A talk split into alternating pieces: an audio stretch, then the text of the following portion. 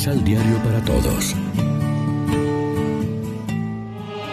Proclamación del Santo Evangelio de nuestro Señor Jesucristo, según San Marcos.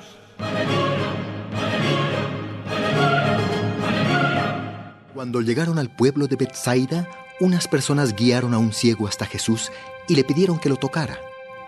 Jesús tomó al ciego de la mano y lo llevó fuera del pueblo. Después le mojó los ojos con saliva, colocó las manos sobre él y le preguntó si veía algo. El ciego respondió, Veo gente, pero parecen árboles que caminan. Entonces Jesús volvió a ponerle las manos sobre los ojos. El hombre miró de nuevo con cuidado y vio todo claramente porque ya estaba sano. Jesús le mandó que volviera a su casa y le dijo, No regreses al pueblo. Lección Divina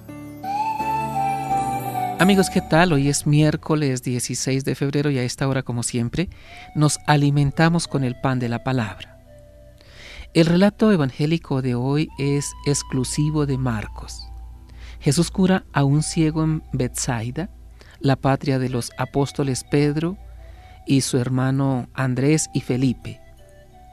La estructura habitual de la narración de milagros no es observada aquí por el evangelista. Las circunstancias del enfermo se limitan a decir que es un ciego, y no se menciona la reacción de la gente. En cambio, la parte central, la curación, se describe con mucho detalle, en paralelismo con el caso del sordo mudo de la Decápolis.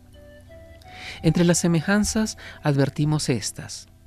No se habla de la fe del enfermo, pero se muestra la de quienes lo traen a Jesús para que lo toque.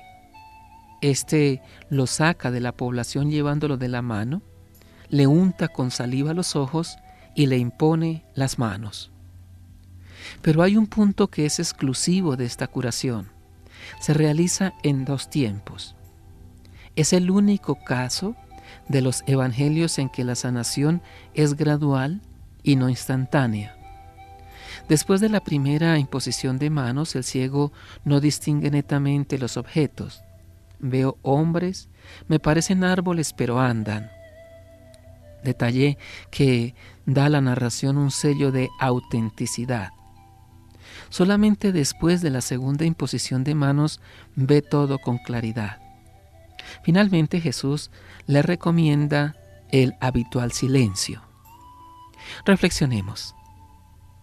Pretendemos ver cambios rápidos y radicales en algunas situaciones de nuestra vida olvidando que con paciencia se puede ir alcanzando pequeñas metas.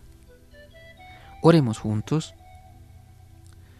Tócanos, Señor, y llévanos de la mano con cuidado. Ilumínanos con la luz de Cristo y de tu Espíritu, haciéndonos transparentes como Jesús, para obrar el bien y caminar como testigos de tu amor. Amén. María, Reina de los Apóstoles, ruega por nosotros.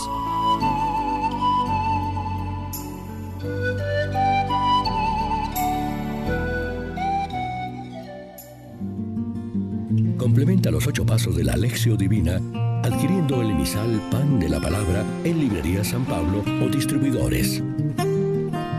Más información www.sanpablo.co Pan de la Palabra. Vive la reflexión.